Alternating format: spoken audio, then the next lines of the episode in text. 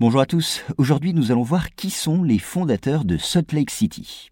Alors aujourd'hui capitale de l'Utah, l'un des 50 États américains, Salt Lake City fut fondée en 1847 par un groupe de Mormons en fuite. La ville est ainsi devenue le centre mondial de l'Église de Jésus-Christ des Saints des derniers jours, autrement dit de la religion mormone.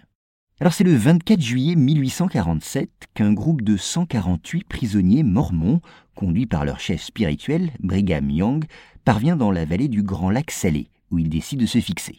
Ces sectateurs d'une nouvelle religion, fondée en 1830, ont alors traversé le pays d'est en ouest et parcouru plus de 2000 kilomètres. Ils fuient des persécutions qui ont abouti en 1844 au meurtre de Joseph Smith, fondateur de l'Église des Saints des derniers jours.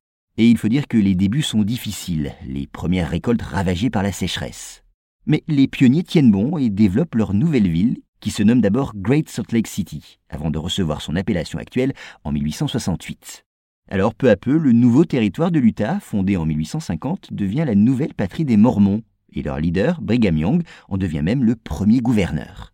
Dans cette ville, le cœur est Temple Square, c'est sur cette immense esplanade que les Mormons édifient les bâtiments où devaient se tenir les cérémonies prévues par la nouvelle religion. On y trouve d'abord le temple, le plus grand jamais construit par les Mormons.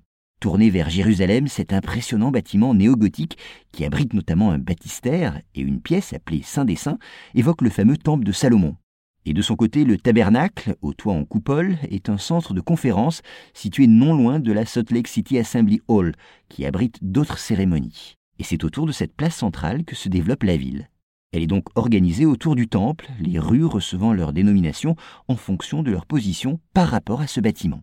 Enfin, eh bien, Great Salt Lake City grandit rapidement grâce à l'afflux de Mormons venant de tout le pays, et en 1852, cinq ans seulement après sa fondation, elle a déjà 10 000 habitants.